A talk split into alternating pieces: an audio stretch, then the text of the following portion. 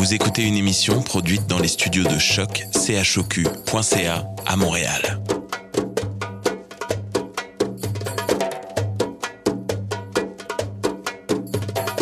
Bienvenue à Radio Dodo, une émission dédiée aux tout petits enfants en difficulté. Radio Dodo est neutre et patronné par la Commission canadienne pour l'UNESCO. مرحبا بكم في راديو دودو إذاعة عالمية من أجل كل طفولة الذين عاشوا الصعوبات راديو دودو مبادرة حيادية تحت رعاية الهيئة الكندية اليونسكو Welcome to Radio Dodo, a radio dedicated to all children in difficulty.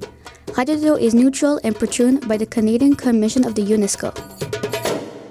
Vous écoutez Radio Dodo. You're listening to Radio Dodo. Dismao Radio Dodo. Hey guys, it's Francisca. Do you remember me?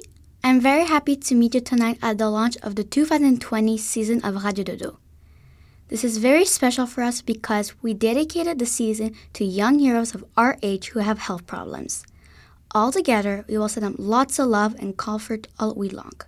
And you know what? We'll even offer them the microphone to animate the shows.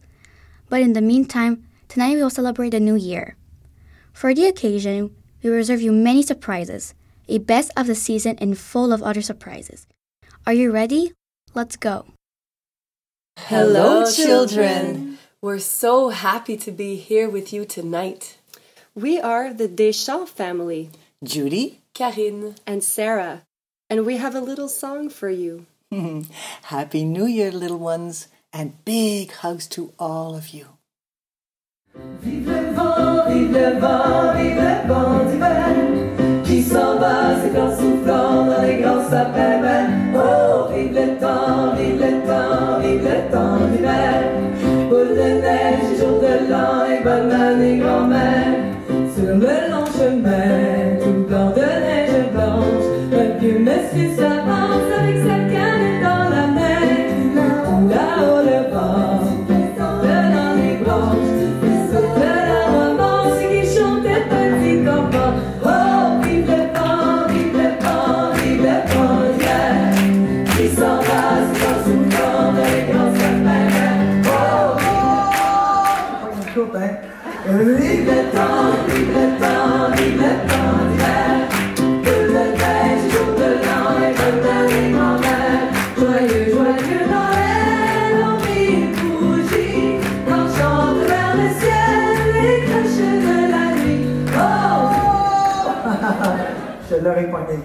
vive le temps, vive le temps, vive le temps. Que le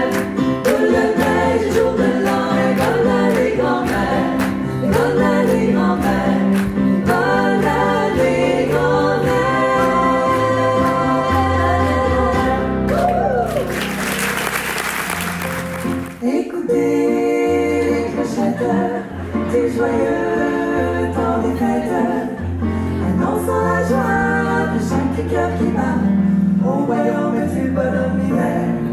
Sous la neige qui tombe, le traîneau vagabonde, se rentre doux sa chanson d'amour au royaume du bonhomme hiver.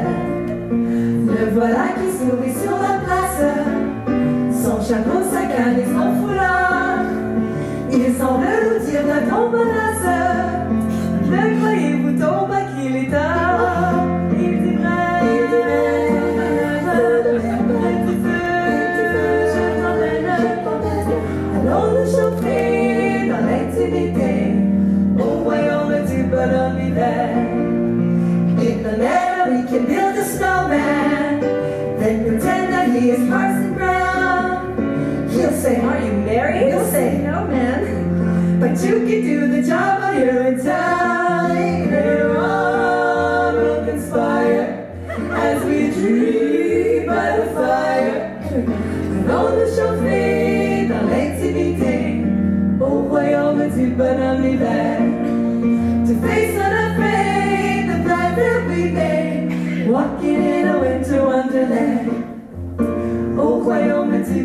me back.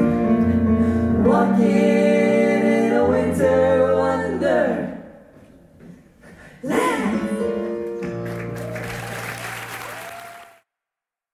Mon beau sapin, roi des forêts Que j'aime ta verdure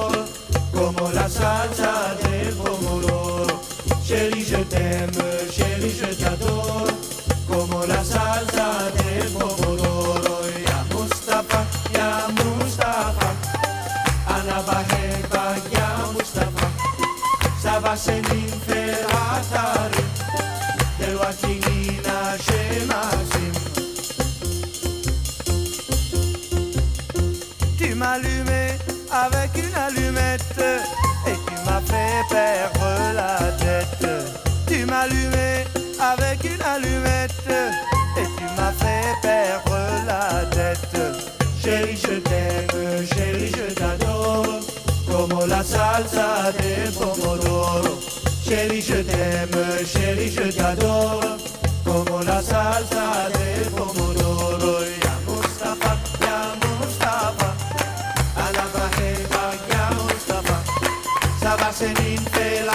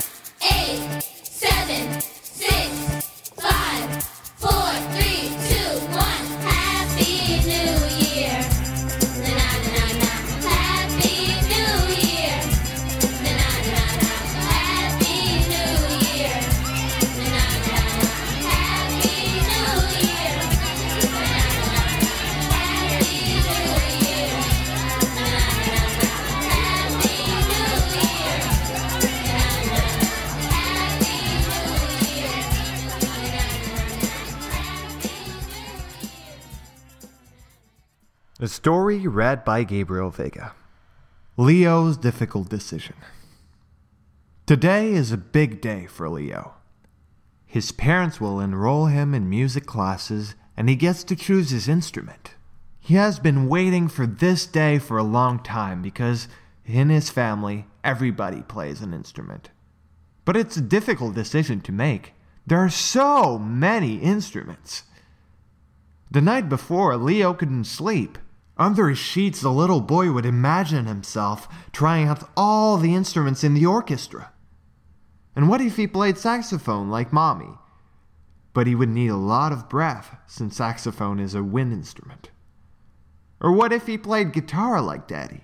Daddy says that playing guitar impresses girls, and that he seduced Mommy with his guitar playing skills. But Leo doesn't want to make music for girls. He wants to play an instrument for himself. Maybe he could play piano like his sister. I could become the next virtuoso of my generation. Ah, but Leo's tiny hands, not like his big sister. Or he could try drums like his brother. And drums are a great way to unwin, or so does his brother say. But it also makes you sweat, and it's very loud. Leo finally fell asleep, not knowing which instrument he would pick. But the morning after, as he walks to music school with his parents, some sound gets his attention. Curious, the little boy chooses to walk in the room, followed by his parents. What's that instrument? It's a violin, Leo, explains his mother. It's a bowstring instrument, adds his father. A violin, repeats the boy, still fixated on the beautiful instrument. Now I know! I want to play the violin! Leo was so happy to have found the instrument that would finally be his. The end.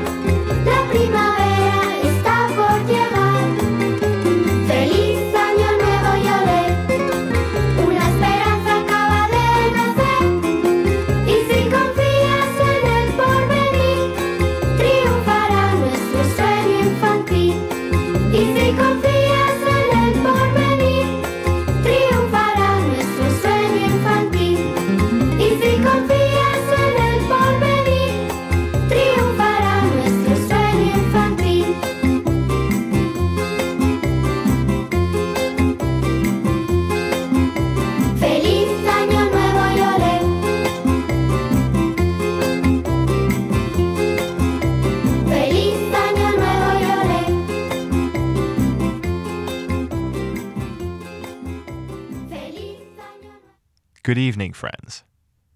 This is Gabriel, and now I'm going to be reading a tale by Charles Binnamy. Ready?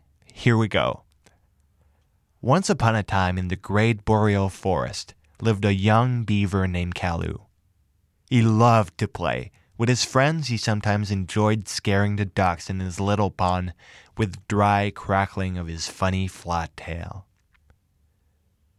It was fall, and while he was joking around, his mom and dad were working on preparing their winter huts, isolating their homes with mud and also dragging big branches to repair their dam. Knowing that he would have to work as hard as them worried Kalu, because he was indeed somewhat lazy. He envied his friend, the bear, who had boasted about being able to sleep all winter without doing anything. One night, when his parents had fallen asleep, Kalu thought that a life spent chewing wood was not really for him. Why not find, too, a corner where he could spend a quiet winter? Without thinking further, he plunged under the dam, reappeared at the surface of the pond, and ran, in the middle of the night, to find his friend, the bear cub. He found him in the old rock, snuggled against his mother, who was already snoring loudly. Kalu tried to wake him up, but to no avail. He had arrived too late. His friend would not wake up before the spring. Oh, the lucky one. But Kalu was not discouraged, thinking aloud that he was smart enough to fend for himself. Quickly, he ventured into the forest, looking for a beautiful cave. Soon, dozens of tiny little pink eyes flashed all around him, and he was stopped short in his tracks. Although he wanted to run away, he found the courage to take his big voice and ask the Campagnols where he might find a cave for the night. Suspecting a fugue, the Campagnols hesitated, but after arguing endlessly, they finally promised to help him, provided that Kalu returned home at dawn. And Kalu promised. He hated himself for lying, but there was no question that he would abandon his project. He ran, and on the other side of the black mountain, he found a beautiful crevice. He slipped into it, and with a smile on his face, closed his eyes tightly. All of a sudden, he thought a ghost had touched him. He began holding his breath, and soon tiny, high pitched screams pierced his ears. Unleashed, hundreds of bats brushed him. He had to run away, lest they grab him and carry him up in the sky with them. As he moved away at full speed, he did not see that he was running towards a torrent. Driven by his momentum, he fell into a furious water that carried him far away before he could finally reach the shore.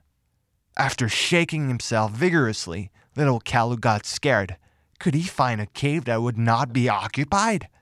And then now, how could he find his way back? The scary owl of the coyotes interrupted his thoughts. Coyotes, his sworn enemies, and so close. He had to act quickly. He rushed into a big empty tree trunk. Panting, he listened to make sure he was alone and that the coyotes had not sniffed him out. He began to think about his mother, who was surely very worried by now, when suddenly he felt a needle sting him in the neck, and then another. He realized that all his fur was now covered with tiny ants running all over him. They stung and stung him, furious to have been disturbed.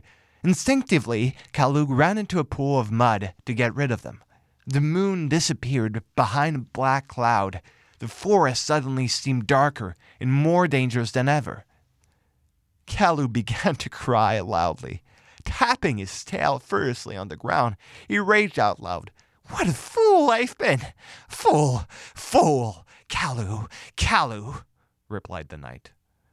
Intrigued, he seemed to hear his mother's voice, but it was actually a big brown owl that was perched just above. The owl continued. Ooh, ooh, Kalu, Kalu. But strangely again, she seemed to speak to him with that same voice as his mother, little Kalu started to cry even more, now feeling totally alone and more distant than ever from his warm little burrow. Suddenly the owl opened its wings and came to rest close without a sound, gently stroking Kalu's cheeks with the tips of her feathers. But those big round eyes of the night bird seemed to want to punish him.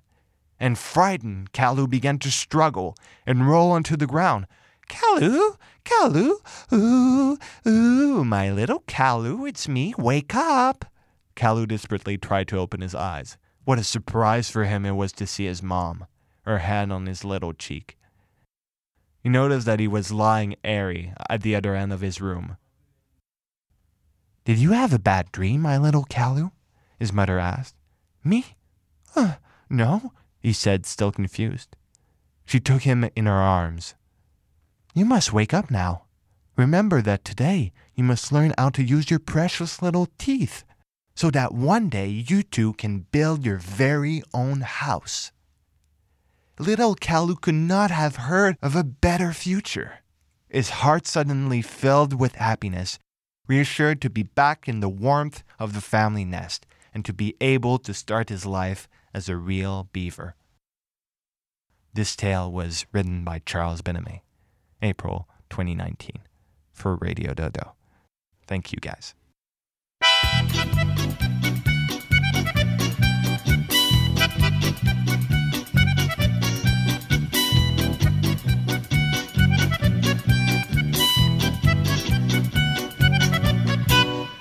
Кабы не было зимы в городах и селах, Никогда б не знали б мы этих дней веселых. Не кружила б малышня возле снежной бабы. Не петляла бы лыжня, кабы, кабы, кабы, Не петляла бы лыжня, кабы, кабы, кабы.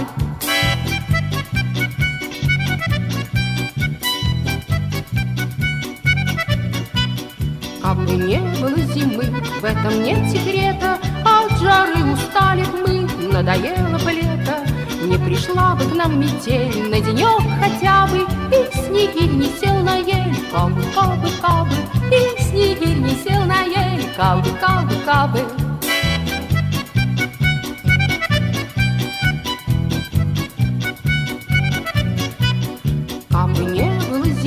а все время Не знали кутерьмы новогодней этой.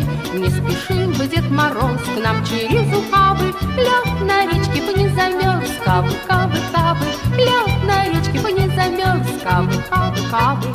Кабы не было зимы в городах и селах, Никогда б не знали мы этих дней веселых.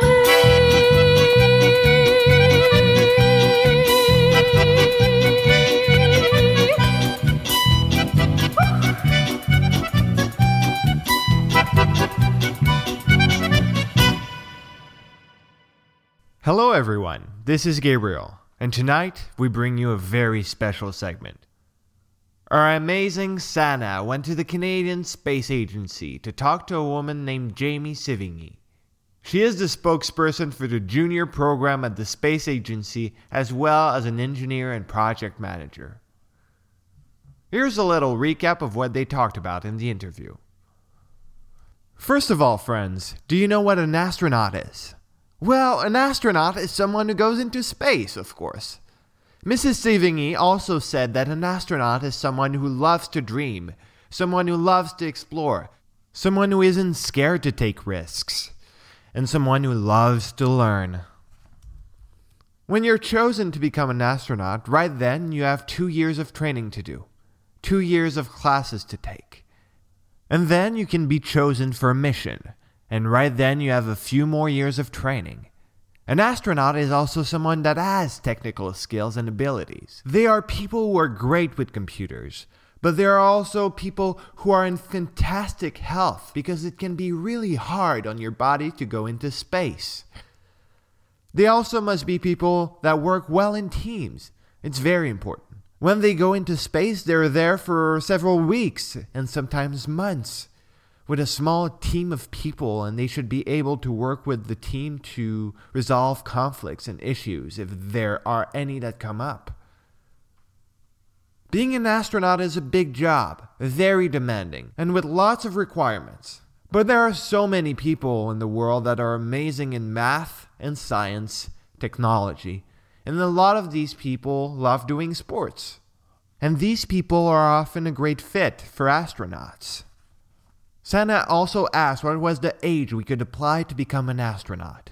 Mrs. Sivigny said that the youngest applicant they have had that was accepted was 23 years old. So you can apply, friends, when you're my age, 23 years old. but don't be sad or disappointed, friends.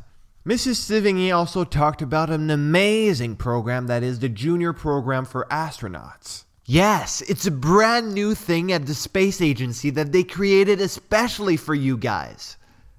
The space agency has wonderful activities on the website for kids from elementary school to the last year of high school. And next year, there will also be new activities for you. There will be three types of activities one that is about science, one that is linked to food and health, and lastly, one that makes you learn about teamwork and communication. So these are activities that make you see how awesome it would be to become an astronaut. So fun! I want to do them too. But that's not all, friends. There's also a very fun activity coming up, and you can participate now.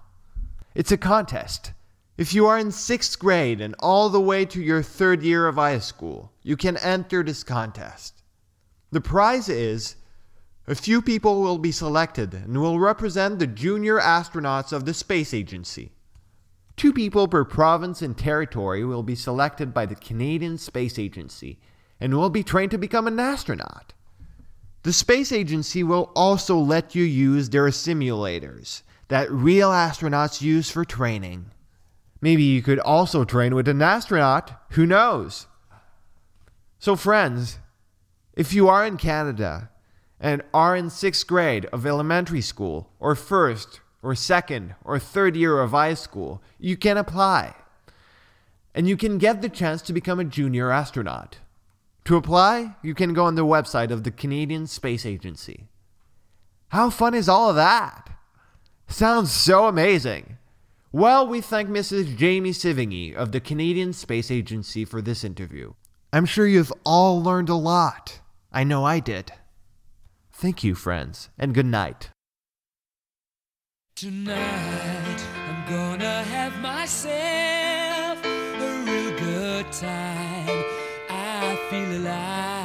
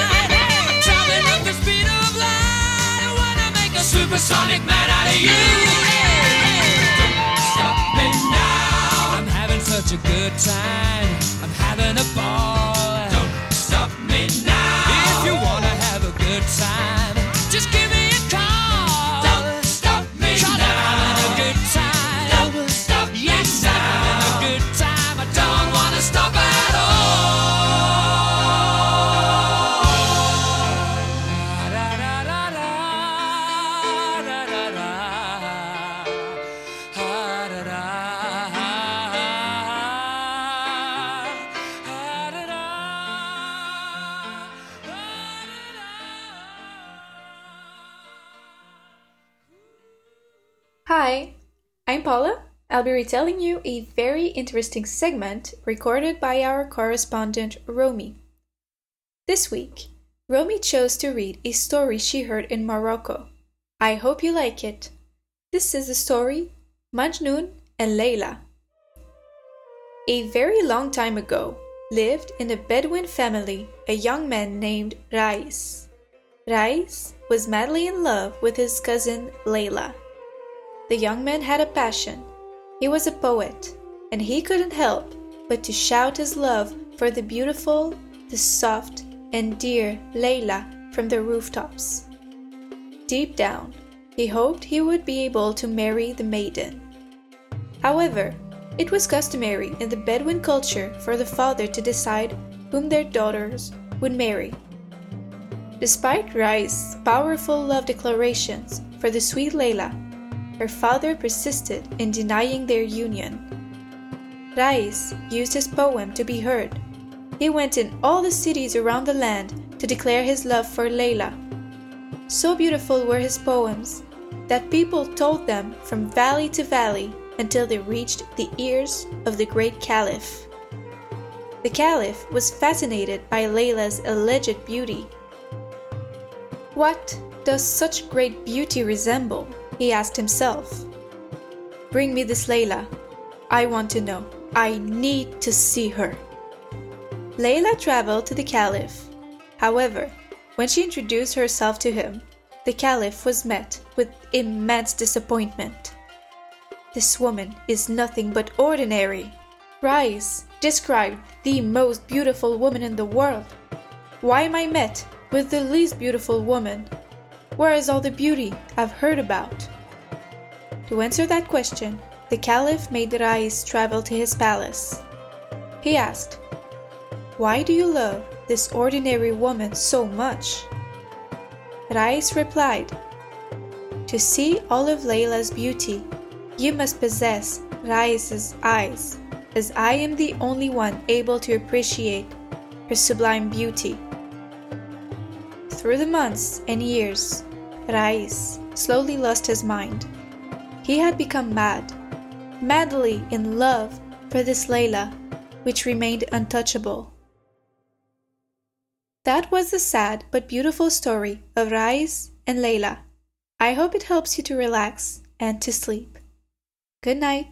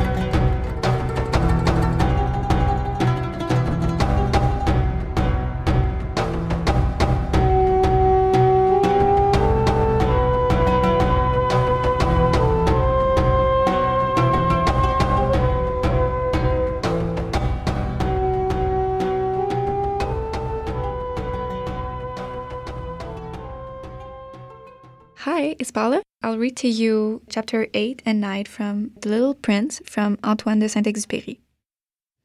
On the little prince's planet, the flowers had always been very simple. They had only one ring of petals.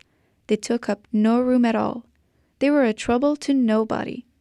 One morning, they would appear in the grass, and by night, they would have faded peacefully away. But one day, from a seed blown from no one knew where, a new flower had came, and the little prince had watched very closely over this small sprout, which was not like any other small sprout on his planet. It might, you see, have been a new kind of baobab. The shrub soon stopped growing and began to get ready to produce a flower. The little prince, who was present at first appearance of a huge bud, felt at once that some sort of miraculous apparition must emerge from it. But the flower was not satisfied to complete the preparations for her beauty in the shelter of her green chamber. She chose her colors with the greatest care.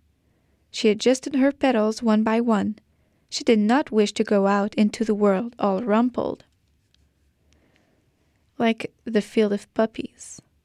It was only a full radiance of her beauty that she wished to appear. Oh, yes, she was a coquettish creature, and her mysterious adornment lasted for days and days.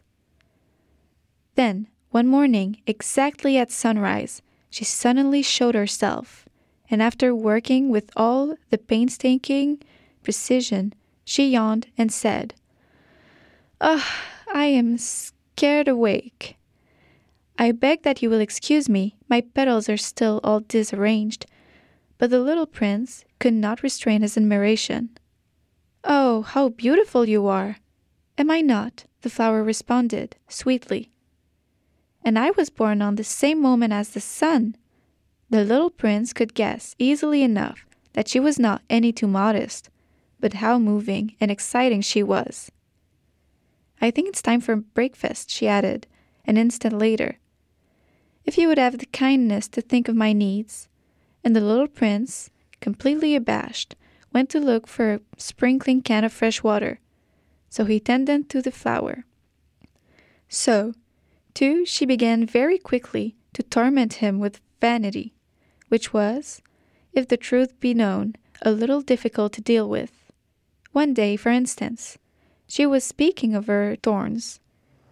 She said to the prince, Let the tiger come with their claws. There are no tigers on my planet, said the little prince. And anyway, tigers do not eat weeds. I am not a weed, the flower replied sweetly. Please excuse me. I am not afraid of tigers, she went on, but I have a horror of drafts. I suppose you wouldn't have a screen for me. A horror of drafts. That is bad luck for a plant, remarked the little prince, and added to himself, This flower is a very complex creature. At night, I want you to put me under a glass globe. It's very cold where you live, in the place I came from. But she interrupted herself at that point. She had come in the form of a seed. She could not have known anything of any other word. Embarrassed over having let herself be caught on the verge of such a lie, she coughed two or three times in order to put the little prince in the wrong. The screen? I was just going to look for it when you spoke to me. Then she forced her cough a little more, so that he should suffer from the remorse just the same. So the little prince, in spite of all the good will that he was inseparable from his love, had soon come to doubt her. He had taken seriously words which were without importance, and it made him very unhappy. I ought not to have listened to her, he confided to me one day. One never ought to listen to flowers. One should simply look at them and breathe their fragrance. Mine perfumed all my planet, but I did not know how to take pleasure in all their grace. This tale of claws which disturbed me so much should only have filled my heart with tenderness and pity. And he continued his confidences. The fact is that I did not know how to understand anything. I ought to have judged by deeds and not by words. She cast her fragrance and her radiance over me. I ought never have run away from her. I ought to have guessed all the affection that lay behind her poor little stratagems. Flowers are so inconsistent, but I was too young to know how to love her. Chapter 9 The Little Prince Leaves His Planet. On the morning of his departure, he put his planet in perfect order. He carefully cleaned out his active volcanoes.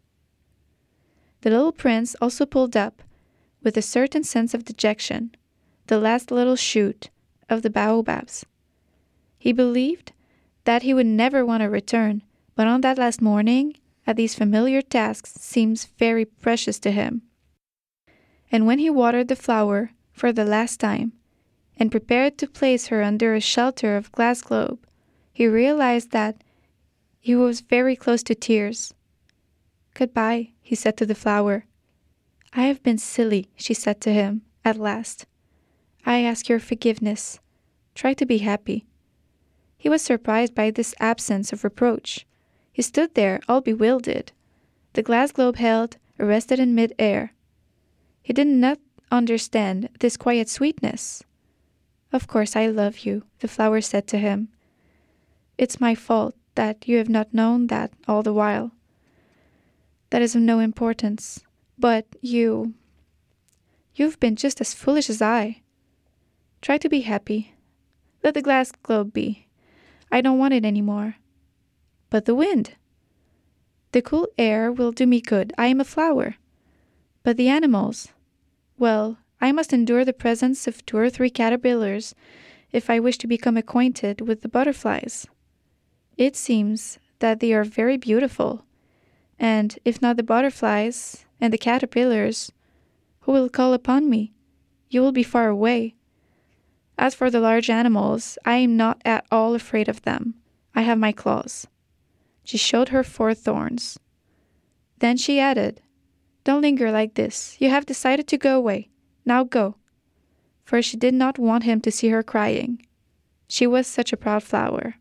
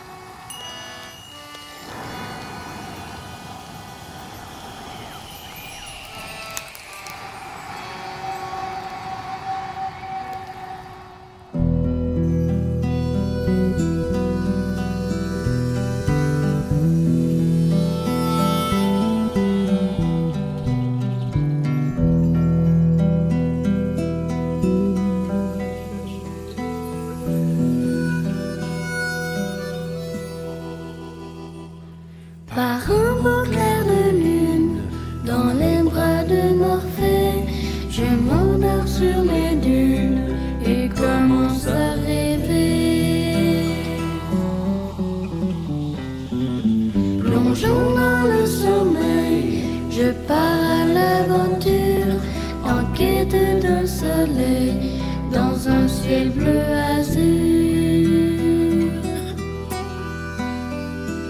Sur les ailes d'un dragon,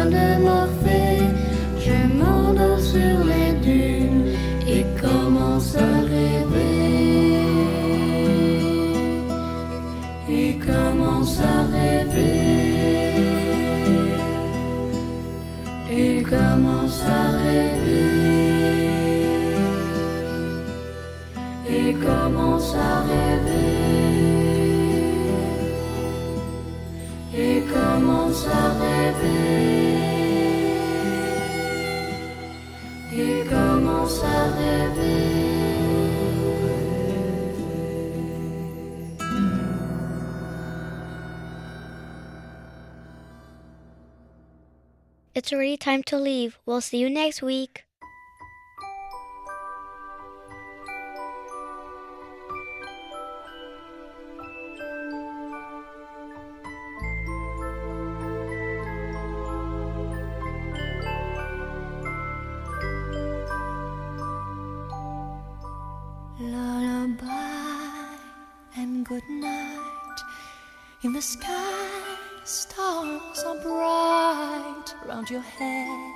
Flowers gay. Set your slumbers till day. Lullaby and good night. In the sky, stars are bright. Round your head, flowers gay. Set your slumbers till day. Close your eyes now and rest. May these hours be blessed. Close your eyes now and rest. May these hours be blessed. Bonne nuit,